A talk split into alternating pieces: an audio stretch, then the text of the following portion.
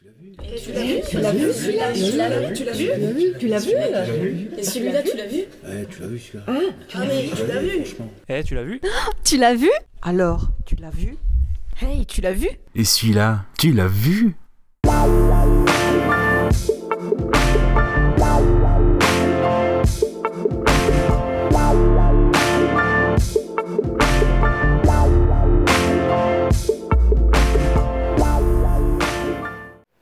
Salut à tous, c'est Gooby et on se retrouve pour un nouveau numéro de Tu l'as vu. Pour débuter cette année, un numéro un peu spécial. Pour la première fois, je serai seul aujourd'hui. Un épisode en solo. Mes deux comparses euh, habituels, Kaza et Gravelax, ont décidé de ne pas m'accompagner pour des raisons qui sont simples. C'est que cet épisode, pour débuter 2022, sera un top 2021. Voilà, on va faire un petit bilan des films euh, sortis l'année dernière et, il se trouve que Gravelax et Kaza euh, eh ben, tout simplement estiment ne pas avoir vu suffisamment de nouveautés, en tout cas ne pas avoir suffisamment de matière à faire un top et un flop sur euh, toute l'année. Il faut dire aussi, c'est vrai, avec le recul, c'est assez normal de ne pas avoir vu énormément de nouveautés en 2021. C'était facile de passer à côté de, beaucoup de nouveautés puisque les, les salles ont rouvert assez tard, elles ont rouvert au mois de mai. Donc euh, il y a déjà à peu près la moitié de l'année où il n'y a pas eu vraiment beaucoup de nouveautés si ce n'est les films sortis sur les plateformes de VOD. Euh, et puis bon, bah, pour peu qu'on ait les aléas de la vie privée, comme on, va dire ça comme ça, qui nous empêchent d'aller en, salle sur une certaine période, et ben au final on se retrouve avec assez peu de nouveautés vues, donc euh, c'est assez logique. Moi j'ai eu entre guillemets la, la chance d'être un peu plus libre ce- cette année, et donc euh, d'avoir un peu plus le temps de- d'aller en salle dès la réouverture et, d'y aller fréquemment jusqu'à la fin de l'année, et puis hum, de voir aussi en temps et en heure euh, pas mal de, de nouveautés euh, des films sortis sur les plateformes, donc c'est de ça euh, dont je me rends compte en regardant un petit peu tous les films que j'ai vus cette année, qu'au final j'en ai vu à peu près autant que les années précédentes où il n'y avait pas de Covid. Euh, donc voilà, je me lance sur cet épisode solo. Euh, on va d'abord parler de, d'un top 10 qui sera en fait un top 9, je vais, je vais y revenir après.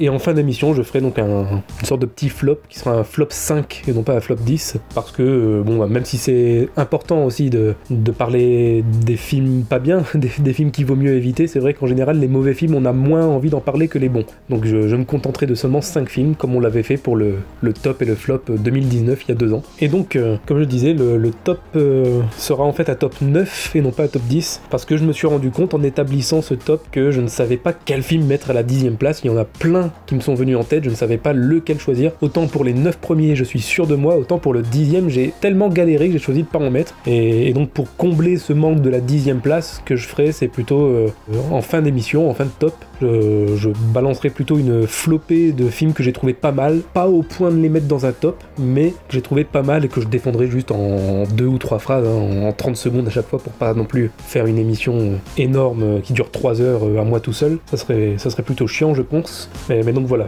en fait la dixième place, ce sera juste une flopée de 5 ou 6 films que je défendrai très très très rapidement et très très très brièvement. Et donc on va passer tout de suite à ce top 9, à savoir également que si certains films ne se retrouvent pas dans ce top, euh, bah, c'est très probablement parce que je les ai pas vus, parce que bon, j'ai pu voir beaucoup de films, mais malheureusement, comme chaque année, il y en a aussi certains que j'avais très envie de voir et qui avaient euh, très fortement leur chance de se retrouver dans, dans le top de l'année et que j'ai pas pu voir malheureusement. Donc parmi eux, euh, notamment, me viennent en tête Onoda, Drive My Car, euh, Don't Look Up également, le dernier film avec DiCaprio qui vient de sortir sur Netflix. Voilà, ces films-là, je les ai pas vus. Illusion perdue non plus, qui est un film que je voulais absolument voir et que j'ai loupé euh, en salle malheureusement. Donc voilà, autant de, films qui auraient très certainement eu leur place dans mon top et qui n'y seront pas parce que je les ai pas vus. Et bien c'est parti, sans plus attendre, on passe donc au top 9 et on commence par la 9ème place. En 9ème position, donc, euh, eh bien, je parlais en introduction des films sortis sur les plateformes de SVOD en 2021. Il y en a eu beaucoup, forcément. Covid oblige, ça a un petit peu facilité le- les différentes plateformes à, obtenir des, des films. Euh, eh bien, on commence avec un film sorti sur Netflix, qui n'est pas vraiment une production Netflix à proprement parler, mais euh, bon, Netflix qui a obtenu le droit de diffuser le film. Il s'agit du nouveau film de Jane Campion, The Power of the Dog. Alors il faut savoir que Jane Campion c'est une grande réalisatrice, en tout cas considérée comme un, grand nom parmi les, les- femmes euh, réalisatrices donc euh, au cinéma. Et pourtant moi je l'ai découverte cette année, même si bien entendu j'avais beaucoup entendu parler d'elle, j'avais pas encore eu l'occasion de me plonger dans un de ses films. Je l'ai fait quelques semaines avant la sortie de, de The Power of the Dog avec l'un de ses films les moins réputés mais que j'ai pourtant trouvé très bon, peut-être parce que j'ai pas vu ses autres œuvres. C'est le film In the Cut avec notamment Mark Ruffalo dans le rôle principal, qui était vraiment déjà un très bon film. Donc mon, mon entrée en matière dans le cinéma de Jane Campion a, été euh, plutôt bon. Et, et donc j'avais assez hâte de découvrir euh, The Power of the Dog, notamment pour son casting, sur lequel je vais revenir après, et son genre, qui est le western, qui est un genre que j'affectionne particulièrement. De quoi nous parle ce film?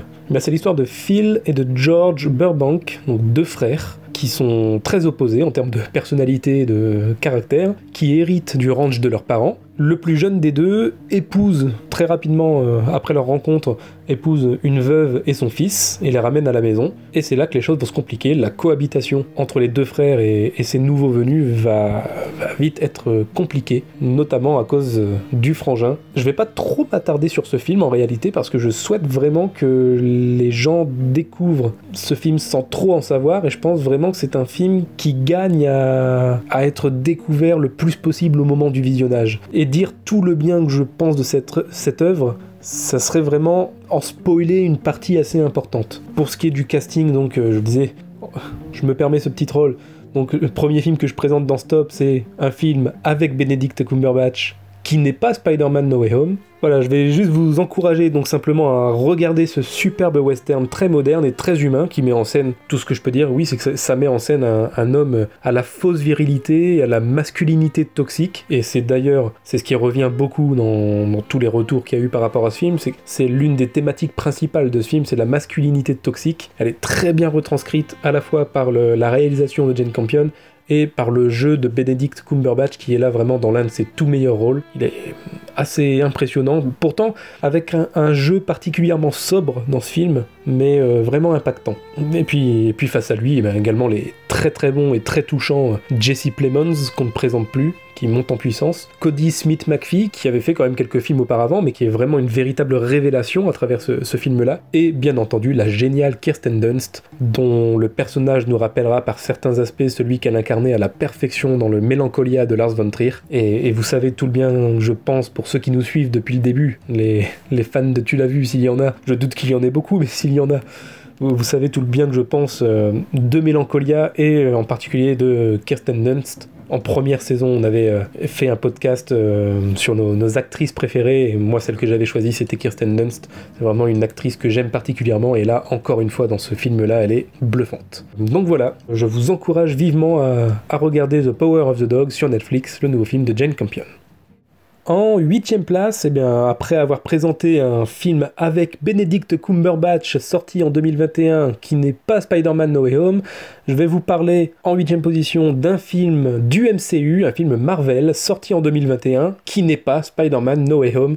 Il s'agit de Shang-Chi et la légende des 10 anneaux, le film de Destin Daniel Cretton. Très très bonne surprise que ce film. Alors d'abord on va présenter euh, Destin Daniel Cretton, qui est plutôt surprenant de retrouver sur ce genre de projet parce qu'il il n'en est pas à son coup d'essai. Il a sorti bien entendu plusieurs films avant celui-là, mais pas forcément dans un genre similaire à celui de Shang-Chi. Il a sorti notamment des, très bons films, ça il n'y a aucun doute. States of Grace notamment, une comédie dramatique avec euh, Brie Larson. Euh, le Château de Verre également, un biopic dramatique avec euh, toujours Brie Larson mais également Naomi Watts et Woody Harrelson. Il a ensuite sorti un autre drame biopic, La Voix de la Justice avec Michael B. Jordan et Jamie Foxx. Donc vraiment des films qui n'ont a priori absolument rien à voir avec le style du MCU. Et pourtant c'est à lui qu'on a confié la réalisation de, de ce projet. Et quelle très très bonne surprise. Au casting, on retrouve Simu Liu dans le rôle principal. C'est pourtant son premier vrai rôle. Avant ça, il a surtout fait de la télé et le seul autre rôle qu'il avait eu dans un film de cinéma, c'était de la figuration dans Pacific Rim. Donc on peut vraiment parler de grands débuts, en tout cas au cinéma, si on compte pas vraiment la télé, dans lesquels il a eu quelques petits rôles. On trouve également au casting Aokwafina. je sais pas si je prononce bien, désolé pour les auditeurs. Aokwafina, Aokwafina, je ne sais pas comment on prononce, mais en tout cas, excellente actrice que j'avais notamment découvert euh, l'année dernière dans le film de Lulu Wang, L'Adieu, superbe film euh, chinois, et également dans le rôle du père et qui fera office euh, également de méchant dans ce film, le très grand, l'immense Tony Leung, de son nom complet Tony Leung Chiu-Wai, connu pour d'innombrables films, parmi les, les, plus réputés, les plus connus, Infernal Affairs, In the Mood for Love, enfin voilà, je vais pas commencer à tous les citer parce qu'il a vraiment une immense carrière, et il est encore une fois excellent dans ce film. Shang-Chi Donc c'est un film de la phase 4 du MCU qui, a commencé euh, l'année dernière, il me semble. C'est un film qui mêle euh, donc, film d'arts martiaux, film d'action, film fantastique ou fantasy, on va dire ça comme ça. Et au final, euh, la, bonne surprise, c'est que ce genre-là de, film fantastique qui fait un petit peu appel à la mythologie asiatique, ben, ça se marie plutôt bien avec le style très américain de Marvel. Et ça apporte de la nouveauté dans le MCU, ça offre de belles perspectives d'avenir également pour la nouvelle phase, dont le commencement est pour l'instant euh, un peu mitigé, il faut le dire, en tout cas c'est ce que moi j'en pense. Pour moi c'est clairement le meilleur film Marvel de cette année, de très loin, et, et même selon moi, j'ai pas peur de le dire, je vais jusque là, c'est selon moi l'un des meilleurs films du MCU tout court, depuis le début, depuis plus de 10 ans, parce que euh, la plupart des carences de la plupart des films du MCU sont ici évitées ou atténuées. Le problème de beaucoup de films Marvel, c'est que ça manque d'ambition dans la mise en scène du grandiose et surtout que c'est assez mal équilibré. Euh, je trouve souvent que les, films Marvel mettent trop d'humour dans des moments qui n'en ont pas besoin ou trop d'incohérence juste pour faciliter l'avancement de l'histoire, trop de facilité dans, l'écriture et, les films sont souvent assez mal rythmés. Et au final, ici, il n'y a, pas ces problèmes ou en tout cas ils sont beaucoup moins présents. Parce qu'au final, même si j'apprécie plutôt le MCU dans son ensemble, je pense vraiment que c'est comme ça qu'il faut juger le MCU dans son ensemble. Pour moi, le MCU c'est plus un univers que des films à juger individuellement. Et donc, même si au final j'apprécie plutôt le MCU dans son ensemble, il faut dire que ça a fini au fil du temps par un peu trop se répéter, un peu trop peu se renouveler. Les histoires et les styles des différents films ont fini par se ressembler. Et ici, Shang-Chi, c'est justement un film qui, selon moi, vient un peu bousculer tout ça en offrant une, vraie diversité, un vrai renouveau. Et espérons d'ailleurs qu'avec les nombreux projets à venir, Marvel continue dans ce sens, c'est-à-dire montrer des super-héros différents des précédents et avec des histoires et des univers bien nouveaux. On veut de la fraîcheur, comme le propose ce film. Parce que si j'ai adoré Shang-Chi, c'est aussi parce qu'au-delà des faiblesses habituelles qui sont ici moins présentes, Destin Daniel Cretton, contrairement à plusieurs réalisateurs euh, du MCU, il a réussi à trouver l'équilibre dont je parlais. C'est-à-dire que ici l'humour est assez bien dosé, il n'est pas trop présent, même si parfois ça tombe encore un peu à plat, ça reste quand même assez bien dosé ici. Les scènes d'action sont très bien filmées, les chorégraphies sont excellentes, esthétiquement ça envoie du lourd, les effets spéciaux sont assez réussis dans l'ensemble, et le rythme est vraiment très bon. On n'a pas le temps d'être ennuyé, on n'a pas le temps d'être perdu, sans non plus tomber dans le film d'action survolté qui laisse jamais son spectateur se reposer, on n'en est pas là. Le film parvient à, garder le style américain du MCU et de Marvel, tout en rendant un vibrant hommage au cinéma d'arts martiaux et au cinéma fantastique asiatique. On y verra de nombreuses références, dont certaines à Jackie Chan, et ça, c'est pas pour me déplaire. Donc voilà, je tenais vraiment à, à varier ce, ce, top 10, ou plutôt ce top 9, comme je le fais souvent, puisque j'aime le cinéma de divertissement tout autant que le cinéma plus indépendant, et je trouve réellement qu'en termes de divertissement, Shang-Chi est parmi ce qui s'est fait de mieux cette année, alors que je ne l'attendais pas du tout. Pour la septième place, on va partir dans quelque chose d'un peu moins divertissant, un peu moins grand public, mais pourtant dans un genre qui au premier abord semble être un genre plutôt grand public justement, ça qui est, qui est assez fou avec ce film. Il s'agit du dernier film de Léos Carax, Annette. C'est un film dont la musique et le scénario sont écrits par le groupe des Sparks. Moi, je découvre le cinéma de Léos Carax également avec ce film, comme avec James Campion tout à l'heure. Voilà, j'ai découvert Léos Carax cette année, j'en avais beaucoup entendu parler, notamment de Holy Motors, entre autres, sans jamais voir ces films. Et ben voilà, mon entrée dans le cinéma de Léos Carax se fait avec Annette. Et ben on m'avait prévenu, mais j'en suis pas sorti indemne. C'est particulier, c'est pas accessible à tout le monde, ça j'en conviens. C'est un film avec un scénario euh, fantasmagorique, métaphorique, mais profondément poétique. La musique, elle est magistrale, les différentes chansons et interprétations le sont tout autant, et le fait de faire chanter les acteurs en live pendant le tournage, et non pas en playback, comme dans à peu près toutes les comédies musicales, ça ajoute clairement une plus-value à ce film.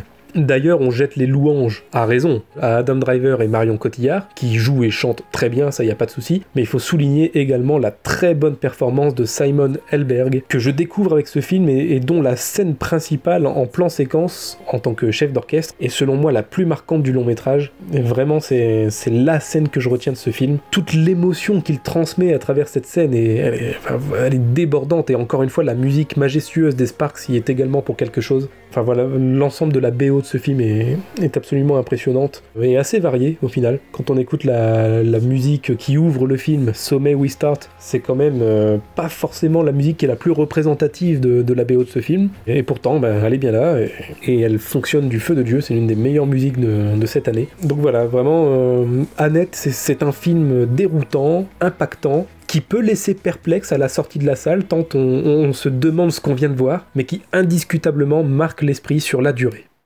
Pour la sixième place, eh j'ai présenté tout à l'heure un film avec Benedict Cumberbatch de 2021 qui n'était pas Spider-Man No Way Home, j'ai présenté un film du MCU sorti en 2021 qui n'était pas Spider-Man No Way Home, et bien cette fois-ci je vais parler d'un film de 2021 avec Andrew Garfield qui n'est pas Spider-Man No Way Home. Il s'agit d'une autre comédie musicale, on reste dans le côté musical juste après Annette, avec cette fois-ci Tic Tic Boom, sorti également sur Netflix. Et bien, quel film? Alors d'abord je dois faire un petit point sur le réalisateur Lin-Manuel Miranda, chanteur, acteur, auteur-compositeur, réalisateur dramaturge. Ce mec a 9 vies. Il est absolument dingue. Et quand même, on se rend compte, même si on le découvre, pour beaucoup, on le découvre un peu cette année, en 2021, parce que c'est maintenant qu'il explose, euh, c'est quand même pas n'importe qui ce mec. Hein. Il a quand même déjà la quarantaine et il en a fait des choses auparavant. Euh, il est surtout connu aux États-Unis comme auteur-compositeur et comme chanteur notamment compositeur de comédie musicale. On lui doit notamment en 2015 un énorme succès en, en termes de comédie musicale à Broadway, la comédie musicale Hamilton. Euh, mais c'est pas tout, bien sûr, il a fait énormément de choses. Il a notamment composé des chansons originales pour différents films Disney ces dernières années. Il a composé des, chansons pour Vaiana, pour euh, Encanto, le film Disney sorti cette année, dont on a très peu parlé, mais qui est, le dernier Disney en date. Euh, il est également en train de composer des nouvelles chansons pour l'adaptation la, en live action de La Petite Sirène, donc euh, toujours chez Disney. Il est également sur le projet du film In the Heights, dont je vais reparler après juste après avoir parlé de Tic Tic Boom, puisqu'il s'agit de la reco de Gravelax. J'y reviendrai après, mais donc c'est toujours lui. Il a également été euh, acteur de la comédie musicale à Broadway Tic Tic Boom, euh, donc la comédie musicale de Jonathan Larson, dont parle justement euh, cette comédie musicale. C'est une comédie musicale qui parle de son auteur. Ça, c'est assez particulier, mais donc voilà. En 2014, il a joué le rôle principal de cette comédie musicale à Broadway et il en fait l'adaptation en film en tant que réalisateur en 2021. De quoi parle Tic Tic Boom, le film sorti sur Netflix avec Andrew Garfield entre autres, Vanessa Hudgens également euh, impeccable dans, ce film, j'y reviendrai. Eh bien tout simplement c'est l'histoire de euh, Jonathan, John, qui à l'approche de ses 30 ans, eh bien lui qui est compositeur, un compositeur très prometteur euh, qui cherche à percer dans ce milieu, eh bien est en train de galérer à, écrire, à écrire sa pièce et il va se retrouver tout simplement euh, eh bien, à écrire Tic Tic Boom qui est euh, l'histoire de lui-même en train d'écrire sa comédie musicale. C'est assez méta dit comme ça, c'est pas facile à raconter, c'est plus facile à comprendre quand on regarde, c'est pas forcément facile à raconter mais voilà.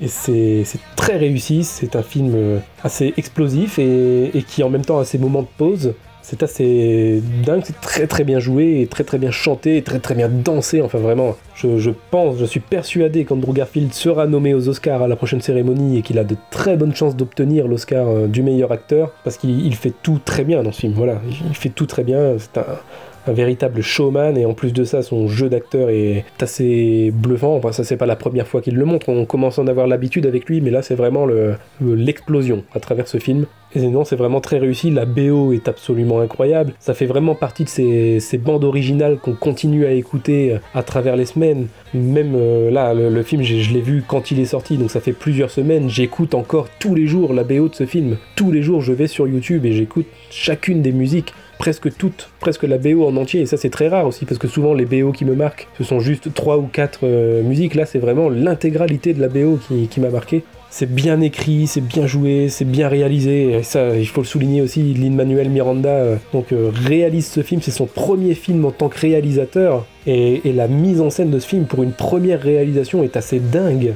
C'est un film qui a ses passages relativement tristes et qui pourtant met de bonne humeur. Et c'est ça que je, trouve vachement fort avec ce film, c'est que c'est assez paradoxal, quoi. C'est à la fois triste et, tellement, oui, presque joyeux, quoi. Et vraiment tout le casting est génial parce que je parle d'Andrew Garfield, mais il y a également dans le rôle de sa copine, dans le rôle de Suzanne, Alexandra Shipp, que moi personnellement j'avais déjà vu par exemple dans Love Simon, euh, donc en rôle secondaire, en, ami de Simon. Et il y a également Vanessa Hudgens, ou Hudgens, je sais jamais comment on prononce ce nom, Vanessa Hudgens ou Hudgens, qui joue et qui chante dans, dans ce film, qui, qui fait partie euh, des chanteuses recrutées par le personnage d'Andrew Garfield pour participer à sa comédie musicale et qui, en plus de très très bien jouer, chante encore une fois incroyablement bien et on sent qu'elle a l'habitude des comédies musicales. Donc High School Musical est, est passé par là. Elle est vraiment incroyable et notamment la, chanson euh, euh, Thérapie qu'on peut facilement retrouver sur, euh, sur YouTube où vraiment Andrew Garfield et elle sont impressionnants. C'est l'une des meilleures musiques du film et leur, incarnation de, cette chanson est, absolument géniale. Donc voilà. Et donc j'en viens à la reco de Gravelax, qui donc, comme Kaza, ne, participe pas à cette émission, mais tout de même fait une reco. Voilà, s'il ne devait retenir qu'un seul film de 2021, ce serait celui-là. Je le présente maintenant et non pas en fin d'émission, tout simplement parce que le film a un lien avec euh, Tic Tic Boom. Donc c'est In the Heights, sorti euh, l'été dernier.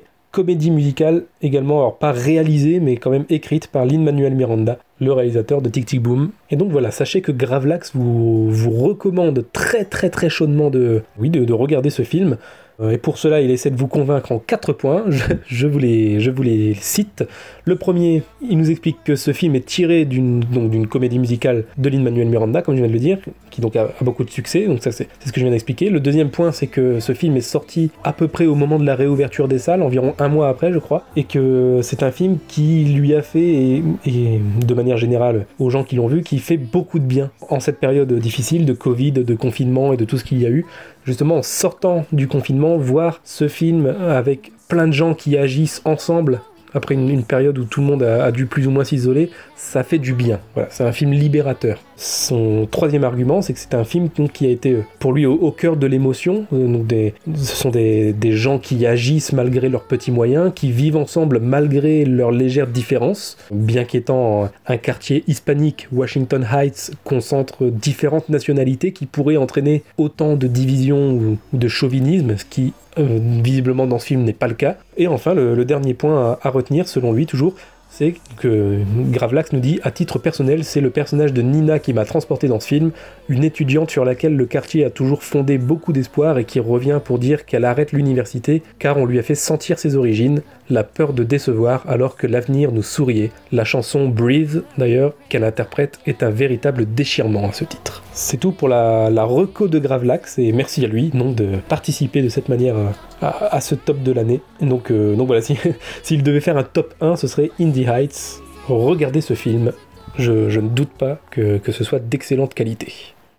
On arrive donc au top 5. En cinquième position, un film euh, américain, mais réalisé par un Français, Cocorico.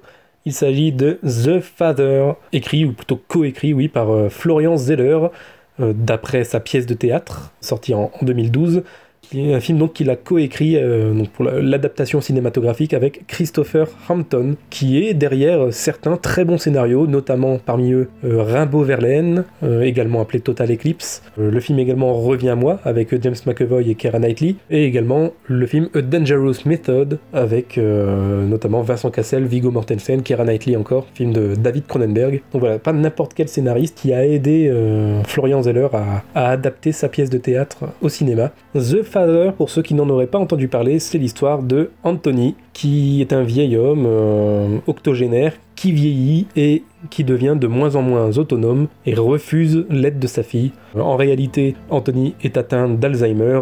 Sa fille voit la situation se dégrader, euh, lui aussi le remarque, il commence à lui-même douter de ses proches, de son, de son esprit, voilà, de, lui-même, et il en vient à douter également de tout ce qui est réel. Et, donc voilà, ce, film donc euh, est plus ou moins, on peut dire, un, film sur la maladie d'Alzheimer, euh, ses conséquences, la, manière de, de vivre cette maladie et, et tout simplement ce que vivent les personnes at- atteintes de cette maladie. Selon moi, au-delà des, des deux prestations euh, incroyables d'Olivia Colman et de Anthony Hopkins, qui clairement mérite son Oscar, hein, et il l'a eu et, et il l'a pas volé. Malgré son âge, il arrive encore à nous surprendre et ça c'est assez fou.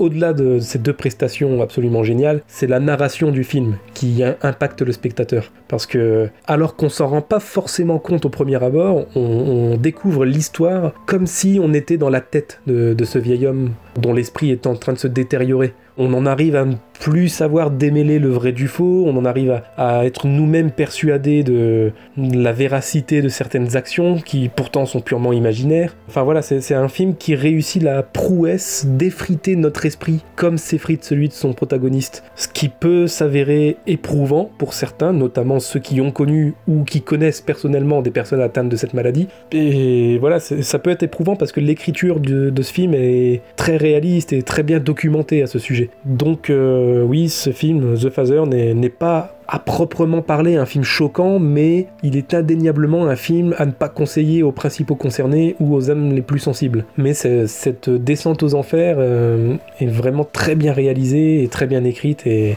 on arrive à, un peu cerner, alors même si je pense on n'arrivera jamais à, réellement savoir exactement ce qu'il peut y avoir dans la tête de quelqu'un atteint d'Alzheimer, mais ce film je pense arrive à quand même nous, nous faire comprendre et nous faire un peu imaginer ce qui peut se passer dans, dans la tête de, de ces personnes-là et, c'est pour ça oui que je parle de films éprouvants, je pense que c'est à ce niveau-là que ça se joue. Mais, pour ceux qui aiment justement les drames et qui aiment ressentir des émotions fortes au cinéma, clairement ce film réussit son coup et, et c'est l'un des, des meilleurs de l'année et c'est pour ça que je le place dans ce top à la cinquième position.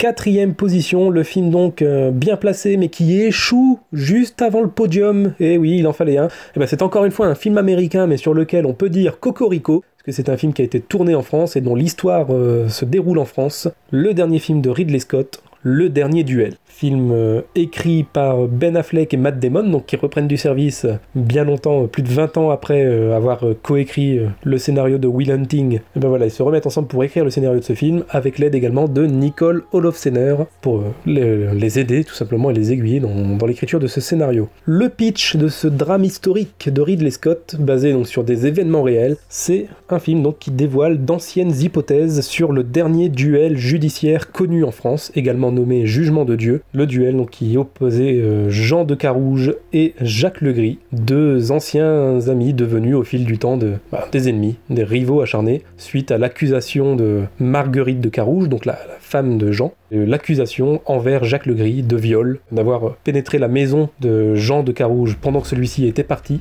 en Écosse, si je ne m'abuse, et donc d'avoir tout simplement violé Marguerite, qui va l'accuser un film donc euh, dont les scénaristes sont également au casting, hein, Matt Damon jouant le rôle de Jean, de Carouge, euh, Ben Affleck dans un rôle beaucoup plus secondaire mais quand même assez présent, le rôle de Pierre d'Alençon, Euh, Adam Driver donc qui lui incarne Jacques Legris et surtout Jodie Comer dans le rôle de Marguerite de Carouge. Ce qui est marquant et, particulièrement réussi avec ce film, c'est le triple point de vue. C'est-à-dire que euh, Ridley Scott va prendre le, le parti pris de nous raconter cette histoire trois fois, trois fois la même histoire de viol, trois fois la même histoire d'accusation. Et pourtant, on, ne s'ennuie pas parce que le- les variations de cette histoire et de sa mise en scène parviennent justement à, conserver notre attention. Et c'est ça que je trouve vachement bien avec ce film, parce que euh, en général, quand on raconte trois fois la même histoire en l'espace de deux heures, ou 2h30, je crois que le film dure 2h30, il y a vraiment de quoi finir par s'ennuyer, euh, l'impression de revoir toujours la même chose. Et là, non. C'est trois fois la même histoire, mais euh, à chaque fois, il y a ces petits éléments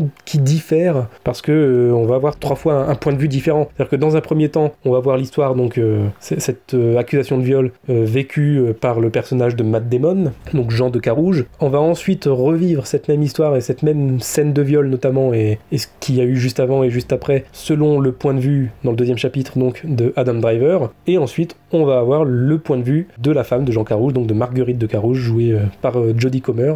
Et, euh, et à chaque fois, ben, forcément, selon les versions de l'histoire, eh ben, il va y avoir des petits éléments différents, que ce soit dans la mise en scène ou même dans ce qui est raconté, dans ce qui est montré. On va notamment avoir, alors je vais essayer de pas trop spoiler, mais notamment euh, dans la première version qu'on va voir, eh ben, c'est euh, évidemment le personnage de Marguerite qui essaie de se débattre pendant cette scène-là et, qui va dire à, au personnage d'Adam Driver donc bah, de- de se barrer tout simplement. Elle va essayer de s'enfermer dans sa chambre, lui va, tout simplement la violer, le- la, la pénétrer de force. Euh, et ensuite, quand on va revoir cette histoire selon le point de vue du personnage d'Adam Driver, eh ben, on va voir une euh, Marguerite euh, lui dire non, mais jouer de façon à ce qu'il y ait une ambiguïté, cette espèce de, pas de syndrome de Stockholm, mais on en est presque là, de cette femme qui dit non, mais un non qui veut dire oui, voilà, c'est le Ridley Scott arrive à faire jouer Jodie Comer de façon à ce qu'on pense et, et ce que le personnage pense que, qu'en réalité elle a bien envie de coucher avec ce personnage. Et, enfin voilà, on va avoir vraiment différentes variations et au final on va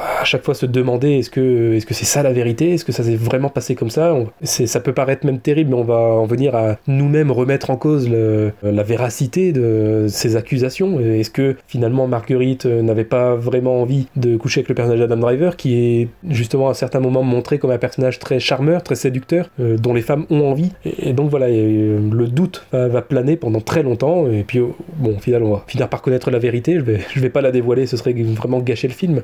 On regrettera peut-être le casting américain pour jouer des rôles de français, c'est malheureusement souvent le cas, mais c'est encore le cas ici. Néanmoins, il faut l'avouer, ce casting 5 étoiles est impeccable. Matt Damon, plus viril et chevaleresque que jamais, Adam Driver tout en, justesse et en bestialité, capable de se montrer dans le même film, tantôt charmeur, tantôt monstrueux. Euh, décidément, 2021 est encore une grande année pour lui. Et surtout, celle qui est sans doute la véritable actrice principale de ce long métrage, la révélation Jodie Comer, qui porte le film sur ses épaules, tant elle coche toutes les cases de l'actrice parfaite avec ce film. Charisme, beauté et surtout jeu d'actrice irréprochable. Tout comme Adam Driver, qui dévoile à travers le même personnage deux facettes très opposées, je disais le charme et la monstruosité, et bien Jodie Comer dévoile et incarne parfaitement deux facettes très éloignées à travers le même personnage, la fille en détresse et la femme forte, ou celle qui devient forte, même si elle reste aidée par son homme. C'est justement un point du scénario qui aurait pu être facilement critiquable, mais heureusement Ridley Scott parvient à ajouter de la nuance à ce niveau, sans oublier les quelques scènes d'action spectaculaires comme il sait si bien les filmer. Donc voilà, le retour du grand Ridley Scott qui prouve une nouvelle fois à ses détracteurs que non, il n'est pas définitivement voué à régresser. On en arrive au podium, troisième position, et on retourne vers l'Asie, euh, avec cette fois-ci un film euh, bien toujours dans le registre dramatique, moins historique cette fois-ci, beaucoup plus contemporain, mais euh, le film dramatique tout de même, il s'agit du film, désolé d'avance pour l'accent, chers auditeurs, True Mothers, True Mother, voilà, on va dire ça comme ça, film de Naomi Kawase, donc réalisatrice japonaise. C'est l'un des films les plus touchants et pertinents que j'ai pu voir sur ce sujet à savoir le sujet de la parentalité, de l'adoption. C'est beau, c'est bien joué, c'est plutôt bien écrit. On suit euh, l'histoire donc du, couple, les personnages donc de Satoko et de son mari Kiyokazu qui ont des difficultés à avoir un enfant qui donc vont, suite à, un reportage vu à la télé, vont découvrir euh, qu'on peut adopter des enfants donc qui sont nés sous X, voilà, des, jeunes filles, euh, en, général, bien souvent des jeunes filles euh, trop jeunes pour avoir des enfants, comme ça va être le cas d'un personnage de ce film, j'y reviendrai par la suite, voilà, qui parfois sont même à peine adolescents, voilà, qui ont 13-14 ans, qui des fois tombent enceintes et donc bah, se retrouvent à devoir donner leur enfant. Donc on peut adopter des enfants et vont voir un reportage à propos de, ça, de ce phénomène, et donc vont décider d'adopter un enfant. Donc ça c'est la, la première partie du scénario, et cette partie donc est déjà très touchante, et ensuite on va avoir, euh, alors c'est pas vraiment du spoil, hein, c'est vraiment un parti pris intéressant euh, à noter, à signaler, on va avoir pour la deuxième moitié du film euh, un autre point de vue, pour le film précédent, le dernier duel, je parlais du triple point de vue. Bon, bah cette fois-ci, on va avoir un double point de vue. On va avoir celui donc de, la jeune fille qui a mis au monde le petit enfant qui est adopté par le couple. Voilà, le, petit garçon qui s'appelle Asato. Et donc, on va suivre l'histoire donc de, cette jeune fille prénommée Ikari qui est incroyablement incarnée par euh, donc une, une jeune actrice qui s'appelle Aju Makita qui vraiment euh, crève l'écran. Elle est, bluffante elle est extrêmement touchante. Et, euh, et donc voilà on va suivre pour la deuxième moitié bah, l'histoire donc de cette jeune fille de comment elle est tombée enceinte et comment elle a dû bah, se retrouver à donner son enfant et la suite. Voilà je, je- j'en dis pas plus parce que ça, ça ne s'arrête pas là hein. le, le film se termine pas sur le, don de l'enfant et, son adoption qu'on a pu voir déjà auparavant dans le film. Une fois qu'on a vu ça l'histoire continue et on, voit la suite de la vie d'Ikari donc euh, après avoir donné son enfant. Et vraiment voilà c'est un, film euh, coup de poing. C'est une expression toute faite mais qui là est vraiment euh, très propice Peut-être ce qui m'empêche de, mettre ce film plus haut, de le mettre à la première ou à la deuxième place, ce serait éventuellement, si je dois lui faire une petite critique, le fait que la réalisatrice abuse un peu trop des larmes. C'est-à-dire qu'on on reproche à pas mal de films dramatiques d'être trop tire-larmes. Là, on est vraiment en plein dedans. C'est-à-dire que c'est vraiment tire-larme pour le spectateur, mais aussi pour les personnages. Si on cumule toutes les larmes versées par les personnages de ce film, on a vraiment de quoi pallier au problème de sécheresse dans le monde entier. Bon, c'est ok en termes d'écriture, dans le film c'est souvent justifié, c'est- les larmes ne sont pas gratuites, hein, les, personnages ont toujours de bonnes raisons de pleurer, mais malgré tout, voilà, c'est parfois peut-être un tout petit peu trop, euh, et ça aurait pu peut-être être évité à deux ou trois moments, c'était peut-être pas toujours indispensable. Euh, voilà, c'est le seul point un peu dommage. Peut-être un peu trop facile à ce niveau-là, mais ça ne retire rien au fait que euh, euh, True Mothers donc est un, excellent film que je recommande chaudement, qui en plus sort à un prix tout à fait honorable, qui est édité par ESC ou par une sous-filiale de ESC, les films Blockout, si, si je ne dis pas de bêtises, si je me trompe pas dans le nom. Euh, voilà, qui sort alors, pas en Blu-ray, il n'est pas édité en Blu-ray, il sort qu'en DVD, mais voilà, au prix de 15 euros. Donc c'est un prix tout à fait euh, abordable et vraiment je, j'encourage de sauter sur ce, film qui est très très très émouvant, peut-être celui qui m'a le, tout simplement le, plus touché émotionnellement euh, en 2021. La médaille d'argent, la voilà, on est en numéro 2 et enfin je vais parler d'un film français parce que je me rends compte que depuis le début de ce top, je parle euh, uniquement de films étrangers alors qui parfois, euh, oui ok, euh, film américain, le dernier duel qui se passe en France sur une histoire française, The Father, film américain mais réalisé par un français, mais j'ai pas encore vraiment parlé de film français à proprement parler. Là c'est le cas avec le, le numéro 2, un film réalisé par une française avec un casting français, une production française et il s'agit tout simplement de La Palme d'Or de 2021. Titane. Et là, je sais que je ne vais pas me faire que des amis parce que c'est un film qui a beaucoup, beaucoup, beaucoup divisé. les, les critiques sont euh, soit très positives, soit très négatives. Donc voilà, il y en a qui vont m'adorer, il y en a qui vont me détester. Euh, moi, c'est vraiment un film que je place à la deuxième position et j'ai même, euh, pour tout vous dire, hésité à le mettre en, numéro 1. Il y avait vraiment duel entre mon numéro 1 et mon numéro 2. Finalement, je le mets qu'en deuxième. Mais vraiment, encore une fois, c'est un film qui ne m'a pas laissé ressortir de la salle indemne. Quel choc c'est vraiment, oui, c'est une œuvre choc. Et, et, puis, donc, bah oui, forcément, qui dit œuvre choc dit œuvre qui divise. C'est la logique des choses, voilà. Je, je vais pas vous faire le pitch. Bon, de toute façon, je pense que vous avez beaucoup entendu parler de ce film, euh, notamment aussi parce que euh, Julia Ducournau donc, a eu la Palme d'Or, ce qui n'est pas arrivé avec une femme depuis euh, très longtemps. Enfin, c'est quelque chose d'extrêmement rare. Il y a eu Jane Campion qui a été la première à l'avoir, mais du coup, Ju- Julia Ducournau est la première réalisatrice française à, recevoir la Palme d'Or, et je crois seulement la deuxième femme après Jane Campion à, la recevoir. Mais donc, je vais pas en dire trop sur le pitch parce que euh, là non plus, là encore une fois, c'est un film à voir sans trop se renseigner dessus auparavant, si ce n'est que c'est un film choc et que donc si on a une âme sensible, il faut absolument l'éviter. Vraiment, je, je ne dis pas ça pour rire, il faut prendre très au sérieux mes propos, il faut absolument éviter ce film si on n'aime pas le gore, si on n'aime pas les, les images chocs, parce qu'il y en a dans ce film, c'est pas le film le plus choquant que j'ai vu, mais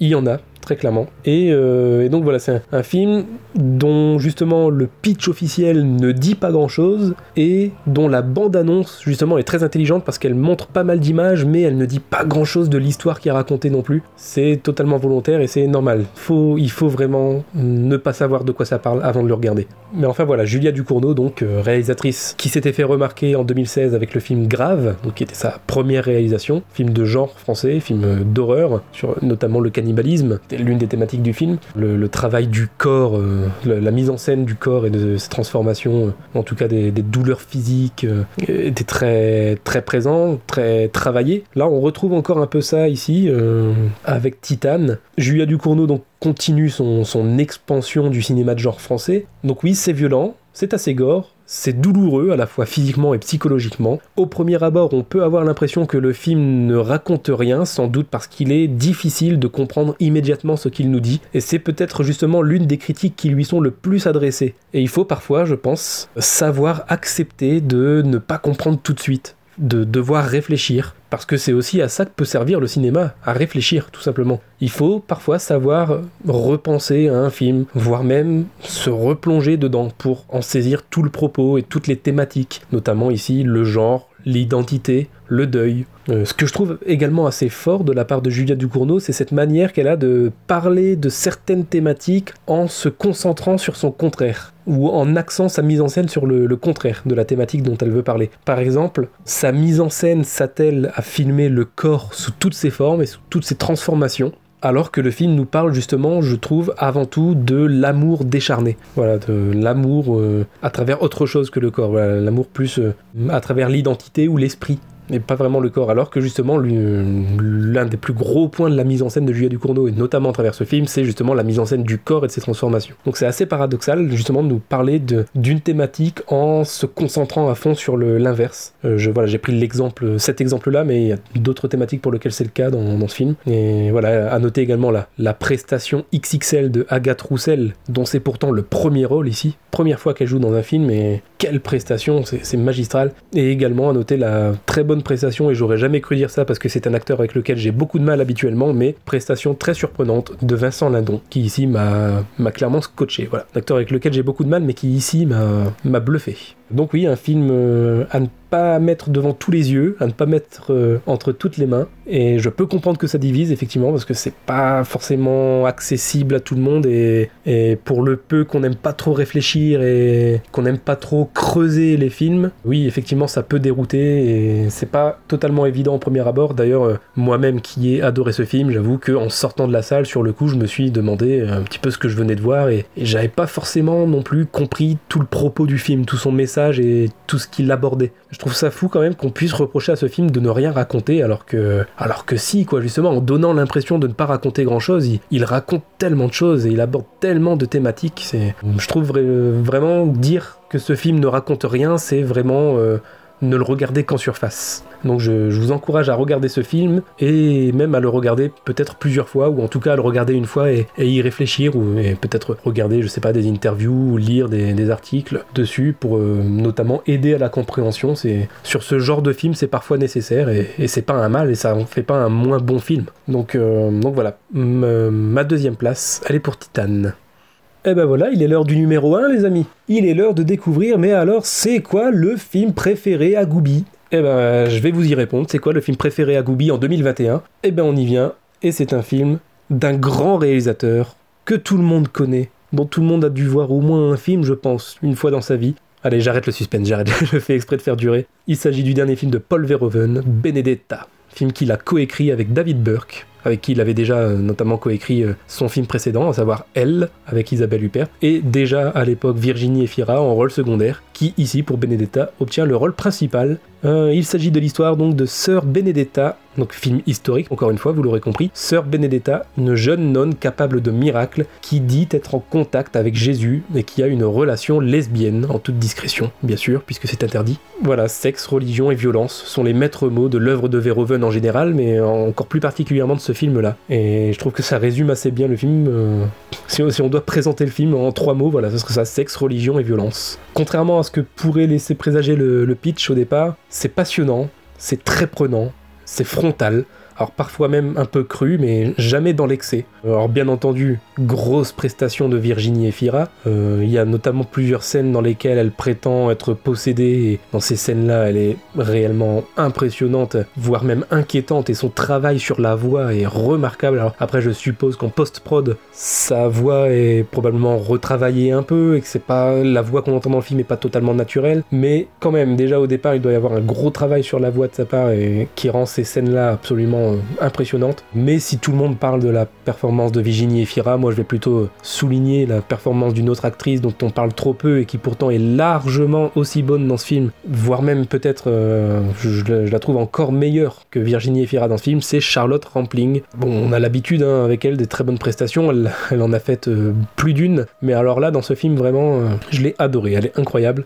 également en rôle secondaire, Lambert Wilson, lui aussi hein, l'habitude de, des bons rôles et notamment de ce genre de rôle. Et voilà, il est encore une fois relativement bon. Et oui, voilà, encore une fois, c'est un film dont je ne vais pas parler plus que ça. Euh, beaucoup en ont déjà parlé. évidemment, au vu du sujet, c'est un film polémique évidemment. Euh, mais voilà, l'histoire est, passionnante et je pense que c'est vraiment mon argument principal. J'ai même pas, j'ai même pas envie d'en donner spécialement d'autres. Euh, c'est pour moi le meilleur film de l'année, euh, ne serait-ce que pour l'histoire que je ne connaissais pas du tout, dont je n'avais absolument jamais entendu parler. Je ne connaissais pas l'existence de, de Sœur Benedetta et, de cette histoire. Mais, euh, mais voilà, ne serait-ce que pour les, faits qui sont racontés dans cette histoire, donc très fortement inspirée d'une histoire vraie en Italie. L'histoire racontée est passionnante et, et, la manière de la raconter l'est tout autant. La mise en scène est, top, le, rythme est plutôt bon aussi parce que le, film dure euh, également un peu plus de deux heures, me semble-t-il, et pourtant euh, pas le temps de s'ennuyer. Alors que sur ce genre d'histoire, ben, du rythme, il en faut absolument parce que évidemment il n'y a pas beaucoup d'action, très peu, voire même pas du tout. Mais, mais voilà, c'est tellement bien réalisé, bien joué, bien écrit qu'au final, euh, on est dedans du début à la fin. Euh, et voilà, vraiment, l'un de mes seuls arguments pour défendre ce film, c'est euh, l'histoire qui est racontée, qui est passionnante qui, peut-être révoltera les plus fervents croyants, pratiquants de, nos jours. Et d'ailleurs, ça, a fait polémique évidemment à ce sujet-là. Les, scènes de sexe, notamment ce que je disais, le personnage de Benedetta donc est lesbienne et a des relations sexuelles avec une autre sœur du couvent, ce qui évidemment était interdit et Paul Verhoeven oblige, les, scènes de sexe sont montrées frontalement et très explicitement. Et donc, bah, évidemment, voir deux bonnes sœurs coucher ensemble, ça peut révolter les, plus croyants et pratiquants d'entre nous. Euh, ce qui moi n'est pas mon cas évidemment mais, donc voilà ça divise mais pour les, moins sans faire offense à qui que ce soit les, les moins saintes ni touches euh, d'entre nous c'est un film euh, très bien réalisé. Puis oui, alors je disais très cru et les scènes de sexe montrées de manière très frontale, mais jamais gratuite non plus. Quoi. Ça reste Paul Verhoeven, il est provocateur, mais c'est pas de la pornographie non plus. Au final, l'amour et la passion et le désir du personnage incarné par Virginie Efira euh, dans ce film, elle se fait ressentir justement par cette très bonne réalisation. Et c'est pas juste pour le plaisir de nous montrer deux bonnes sœurs couchées ensemble. C'est vraiment aussi le, but de, nous faire ressentir justement cet amour et ce désir que ressent le personnage de, la bonne sœur, alors que justement elle, elle a un statut qui fait qu'elle est censée refouler tout ça. Et eh bien elle non, elle va pas le refouler, elle va l'assumer, en tout cas, bon, quand même rester discrète pour pas se faire descendre non plus, mais, mais elle va quand même euh, l'assumer auprès de la jeune fille avec laquelle elle va avoir des rapports. Et donc, euh, donc non, vraiment, c'est très très bonne réalisation, frontale mais pas gratuite. Et c'est du, du, grand Paul Verhoeven qui nous offre ce pourquoi on l'aime. Voilà, je, je pense qu'il faut aimer déjà au départ le cinéma de Paul Verhoeven. Si on n'aime pas forcément, on peut avoir du mal avec ce film, mais pour le peu qu'on ait vu d'autres films de Paul Verhoeven euh, de ce style-là, notamment de ses premiers films de l'époque, euh, les films euh, comme par exemple, on en avait déjà parlé en podcast, mais euh, des films comme par exemple Turkish Delight, Turkish Delice en, fonction de, des titres. voilà, pour ceux qui aiment ce genre de film de Paul Verhoeven, alors devrait être comblé, je pense, par Benedetta. Voilà, c'était mon top 1. Maintenant que mon top est terminé, eh bien deux choses avant de terminer par les flops. Euh, bon, ça va aller très vite à partir de maintenant, parce que les flops, comme je l'ai dit en début d'émission, je compte pas y passer énormément de temps. La fin de cette émission, comment elle va se diriger? Eh bien, dans un premier temps, je vais placer après la reco de Gravelax tout à l'heure, euh, ben, cette fois-ci la reco de Kaza. Voilà, euh, comme Gravelax, Kaza a tenu à quand même faire une reco et donc même s'il n'avait pas suffisamment de matière non plus pour établir vraiment un top 10 ici avec moi aujourd'hui, il y a quand même un film à conseiller une reco. S'il devait faire un top 1, voilà, il conseillerait un film. C'est pour maintenant, je, enfin pour dans quelques secondes. Donc d'abord je vous fais la reco de Casa, ensuite je vous fais, comme je le disais également en introduction, j'ai fait un top 9 parce que je ne savais pas quel film mettre en dixième place. Et bah du coup pour combler le manque de cette dixième place, je vais vous faire une sorte de, mention spéciale, voilà, de présenter 4 euh, ou 5 films que j'ai particulièrement aimés mais pas suffisamment pour les mettre dans le top. Mais voilà, donc 4 ou 5 films que je vais vous citer et vous défendre en l'espace de 20 secondes chacun très rapidement. Et enfin donc je passerai au flop.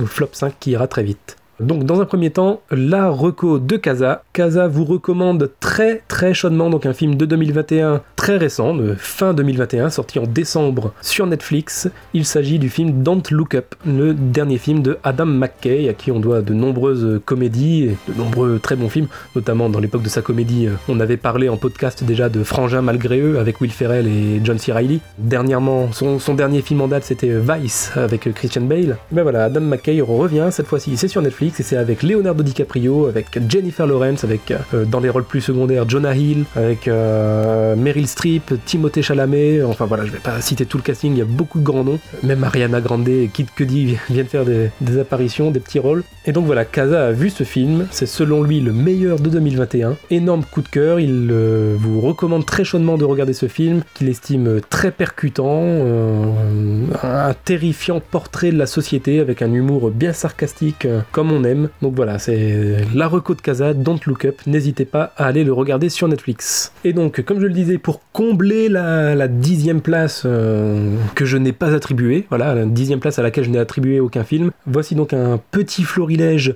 de recommandations et de mentions spéciales, voilà, de films vus en 2021 qui n'ont pas leur place dans mon top 10, mais qui selon moi méritent d'être vus quand même. Parmi eux, le film français Gagarine de Fanny Liattard et Jérémy Trouille, donc sorti en juin, que je recommande. Voilà, un bon petit film dramatique euh, qui vaut le coup d'être vu. Voilà, sur un jeune euh, qui vit dans un immeuble qui est voué à être détruit, qui va très très mal vivre cette, cette destruction. Également le film Bac Nord de Cédric Jiménez avec Gilles Lelouch, François Civil, Karim Leclou, Adèle Exarchopoulos, qui voilà, si on met, de côté la polémique politique qu'il y a autour de ce film, euh, eh ben, est un, un excellent thriller, vraiment de très très bons euh, films policiers et, thrillers comme Cédric Jiménez a l'habitude de, de nous en servir.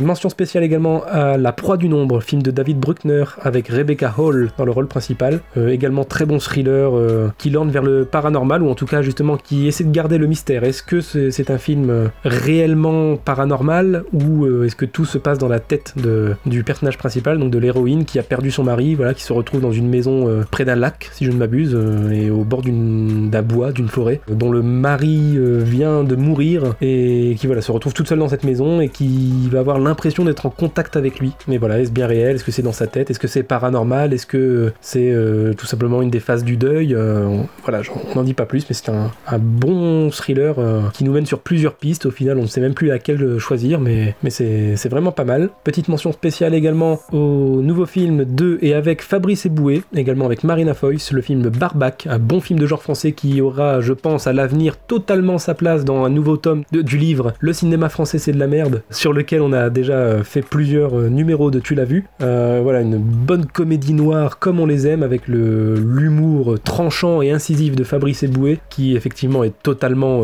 politiquement incorrect, ce qui peut déplaire à certains, mais pour peu qu'on aime l'humour noir tranchant, ce film est vraiment une très très bonne surprise. Donc l'histoire donc d'un boucher qui par hasard va tuer quelqu'un, d'abord par accident, et qui va, se retrouver à, faire du cadavre un jambon et va se retrouver à le vendre dans sa boucherie et se rendre compte que ceux qui vont acheter la viande de ce cadavre vont trouver ça excellent et donc avec sa femme va décider de faire un commerce de un commerce euh, d'êtres humains, pas n'importe quel humain, des véganes, puisque le premier à avoir euh, été euh, tué par accident était donc un- une personne végane, et donc il va se retrouver à tuer des véganes pour le- les vendre. Et voilà, ça- ça présente assez bien le film et son humour, c'est particulier, ça peut pas plaire à tout le monde, moi ça m'a beaucoup fait rire. Et enfin mes deux dernières petites mentions spéciales, ça va aller très vite, ce sont deux films de divertissement, mais voilà, je voulais faire mes petites euh, recos divertissement. Euh, deux films qui jouent à fond sur la même thématique qui est celle de la nostalgie. On en parle énormément, de plus en plus euh, de films grand public jouent sur la corde de la nostalgie. On a eu SOS Fantôme, l'héritage, et on a eu Spider-Man No Way Home. Alors, je les place en reco, même s'il y en a un des deux que j'ai vraiment, enfin, sur lequel je suis très mitigé. Bon, alors le premier c'est SOS Fantôme, l'héritage, qui est une bonne surprise. Moi, je découvrais SOS Fantôme cette année. J'ai énormément de retard sur tout le monde. Euh, je n'avais jamais vu les, premiers SOS Fantôme, donc voilà, je les ai découverts avant de voir le nouveau. Et euh, je suis allé voir le nouveau, et qui renouvelle plutôt bien effectivement la, licence. Euh, voilà, qui est réalisé par Jason Reitman, donc le, fils d'Ivan Reitman, le papa des deux premiers Ghostbusters, SOS Fantôme. Voilà, le nouveau euh, n'invente, enfin n'apporte pas grand chose de nouveau. hein, c'est vraiment la nostalgie pure et dure, mais euh, c'est plutôt réussi. C'est un bon divertissement, un bon film familial à, découvrir, euh, qui fait plaisir. Et, je pense que pour les fans de la première heure de SOS Fantôme, il y a vraiment certains points de, de ce scénario et de cette réalisation qui vont énormément plaire. Et pour Spider-Man No Way Home, je le recommande aux fans de Spider-Man, pas forcément aux autres, parce que je suis totalement partagé en deux, c'est-à-dire que mon côté fan de Spider-Man depuis tout petit est comblé, et mon côté euh, objectif, euh, cinéphile, voilà, passionné de cinéma, est assez déçu, parce que c'est vrai que le film a quand même euh, pas mal de défauts, ça manque d'un vrai réalisateur avec une vraie personnalité, ça manque d'une finesse d'écriture, parce que les incohérences euh, et, les, et le manque d'explication euh, dans ce film, c'est quand même assez fou parfois. Euh, enfin voilà, le- clairement le film a ses défauts, très évidents, très clair, mais en même temps, Marvel est quand même, enfin Marvel, euh, surtout Sony, ici pour le coup, vu que c'est Spider-Man, euh, est quand même assez clair avec ce qu'ils nous vendent. Voilà, c'est un film qui, oui, très clairement va jouer à fond sur la nostalgie, va jouer à fond sur le, le fanservice. Et voilà, c'est présenté comme ça dès le départ, et donc on peut pas trop lui reprocher ça non plus. On peut pas trop lui reprocher de n'offrir que ça, parce que c'est assumé, tout simplement. Le, le- le film nous le dit d'entrée, nous le dit avec ses bandes annonces, euh, nous le dit dans, dans sa promo, et, et on le sait, voilà, on sait euh, à quoi s'attendre, on sait ce qu'il va y avoir dans ce film. Il y a quand même quelques points du scénario qui peuvent être un peu surprenants, mais, euh, globalement, voilà, il n'y a pas trop de surprises, mais euh, on, sait ce qu'on va voir, et de ce point de vue-là, eh ben, c'est quand même pas mal. C'est quand même plutôt réussi. Même si, euh, oui, ça manque de gueule, ça manque de finesse dans l'écriture, ça manque de plein de choses, mais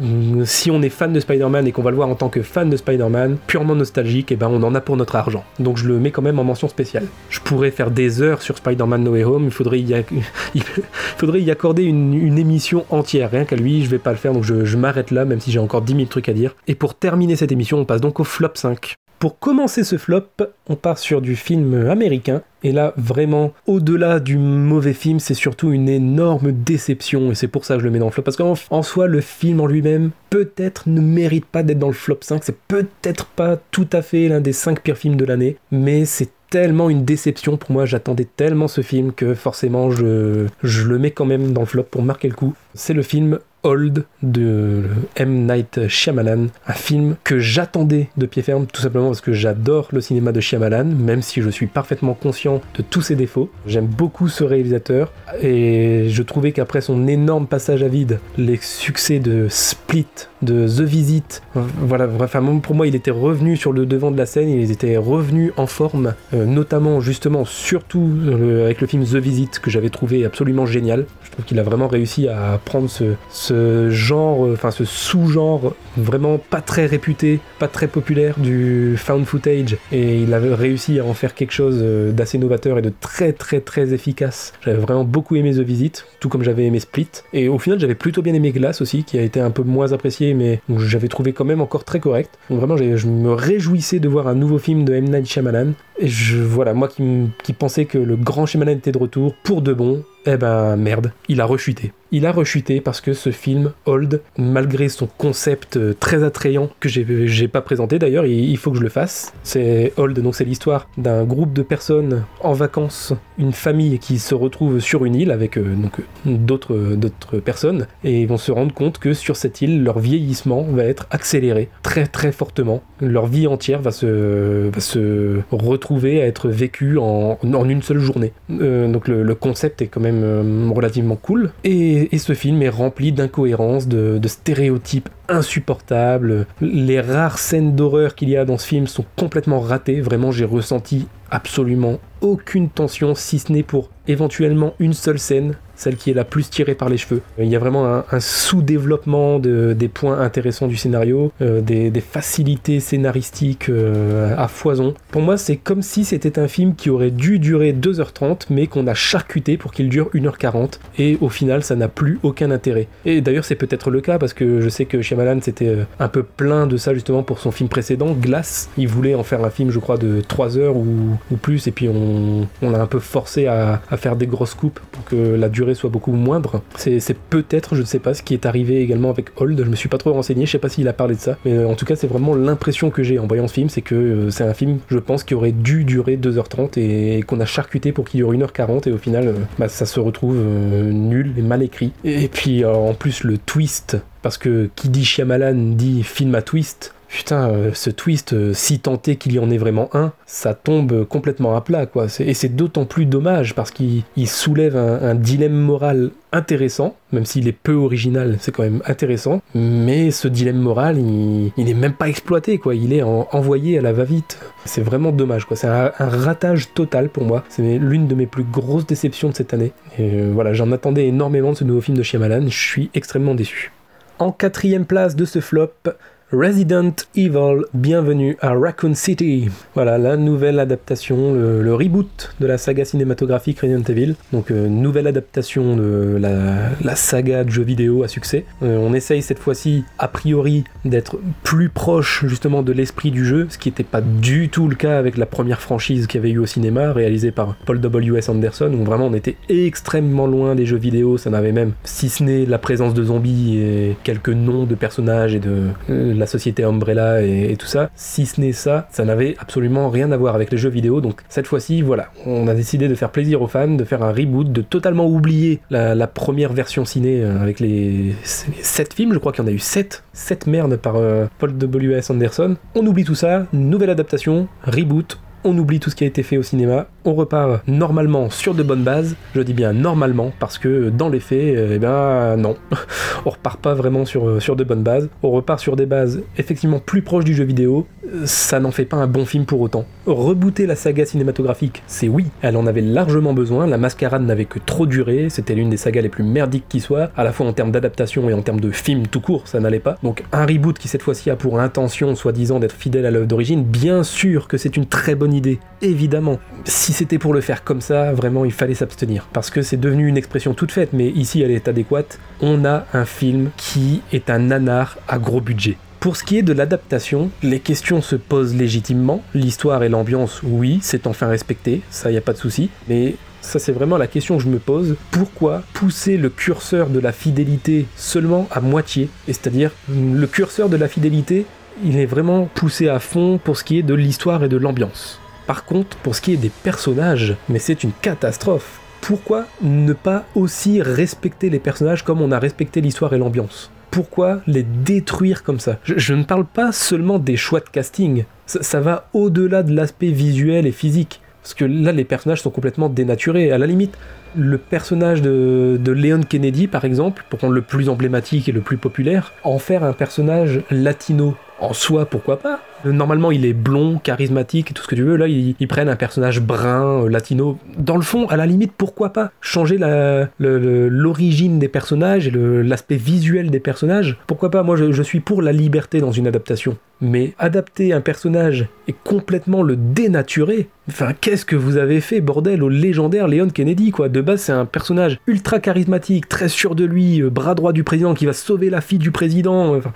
là, ils en font un latino paumé, alcoolique sans la moindre once de charisme, un mec qui sait à peine jouer correctement. Et waouh, comment ils ont détruit le personnage, quoi. Le mec, c'est un loser, c'est un, un, branleur. Il, il, est flic uniquement parce que son père est haut placé. Mais sinon, il a même pas envie d'être là, il a même pas envie d'être flic, il a même pas envie de sauver qui que ce soit, le mec. C'est pas Leon Kennedy, c'est un autre personnage. À ce moment-là, créer des personnages, donner d'autres noms, mais dites pas que c'est Leon Kennedy. Euh, oui, changer un petit peu l'origine des personnages, pourquoi pas, mais en changer complètement la nature, non. Ça, c'est n'importe quoi. Dans ce cas-là, on n'adapte pas si c'est pour faire ça. Et puis, si avec ça. Parce que, à la limite, le côté adaptation, moi personnellement je m'en cogne, hein. je, suis pas un fan des jeux vidéo Resident Evil, d'ailleurs au final j'y ai assez peu joué, j'en ai fait que deux ou trois, pas plus. Donc puis comme je disais, je suis pour la liberté artistique dans les adaptations. Mais même en tant que film, c'est la catastrophe pourquoi est-ce qu'en 2021 on est encore autorisé à écrire des dialogues de cette manière? On frôle réellement le nanar à ce niveau d'écriture, j'exagère pas. Si on retire la réussite des zombies, des, même des différentes créatures qui sont plutôt bien faites, je trouve, les maquillages et effets spéciaux sont quasiment tous très bons, à,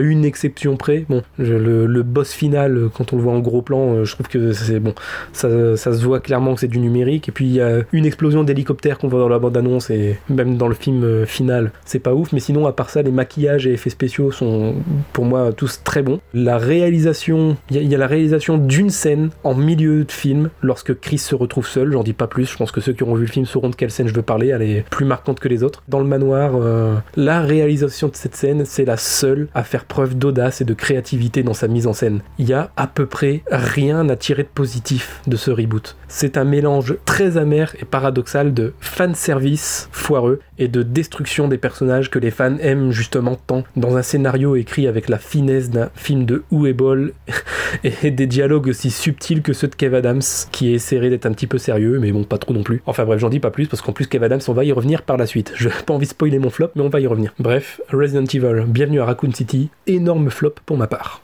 Et donc là, pour les trois premières places de ce flop, là, je vais vraiment aller très vite parce que je, bah, je le dis euh, d'ailleurs d'avance, hum, léger spoil encore une fois, mais les trois premières places de ce flop sont trois comédies françaises. Je trouve que en termes de comédie française, alors loin de moi l'idée de d'enterrer la comédie française, on est encore capable d'en faire quelques-unes pas mal de temps en temps, mais alors là, cette année, on a vraiment été servi en termes de comédie de merde. Et alors là, vraiment, euh, c'est pour ça que les, les trois premières places de ce flop, je vais, je vais passer rapidement. J'ai à peine envie d'en parler, mais il faut que je, faut que je signale quand même à quel point c'est nul. En troisième place, je vais mettre le nouveau film de et avec Danny Boone, sorti sur Netflix, intitulé 8 rues de l'humanité.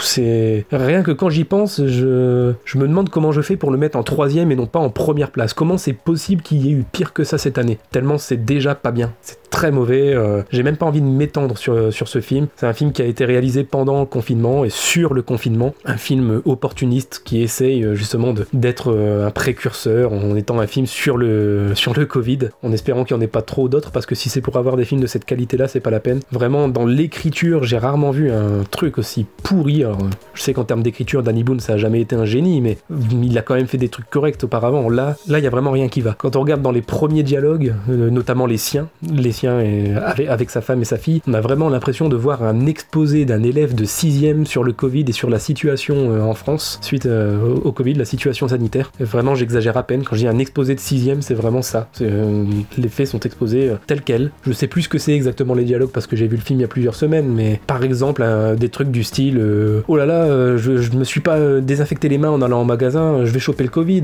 Oh bah, eh ben non, parce que tu portais ton masque. Et donc, enfin, j'exagère à peine. Vraiment, quand je le joue comme ça, c'est à peu près la façon dont c'est joué dans le film et dont les faits sont exposés. Enfin bref, ce, film m'a énervé. Puis en plus, euh, si on ajoute à ça tous les clichés, enfin voilà, le, concierge portugais, le, je vais même pas commencer à citer tous les clichés parce que c'est dingue, dingue. On arrive encore à faire des comédies en France en 2021 avec un concierge portugais. On en est encore à ce niveau-là. Bref, 8 rues de l'humanité, c'est à éviter.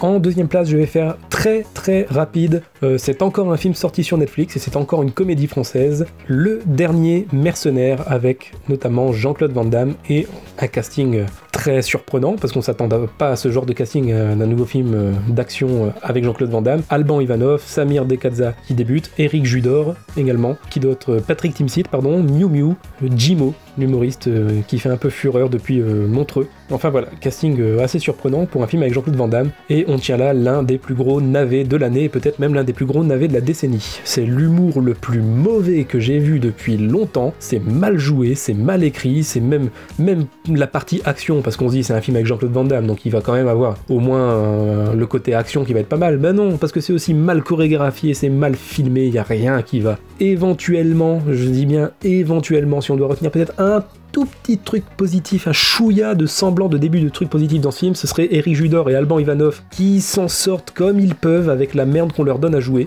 Mais ça s'arrête là, voilà. En revanche, euh, Jean-Claude Van Damme, ça va vraiment pas. Il est au bout du bout, il, il joue extrêmement mal. Ça a jamais été un grand acteur en, termes d'acting, je veux dire.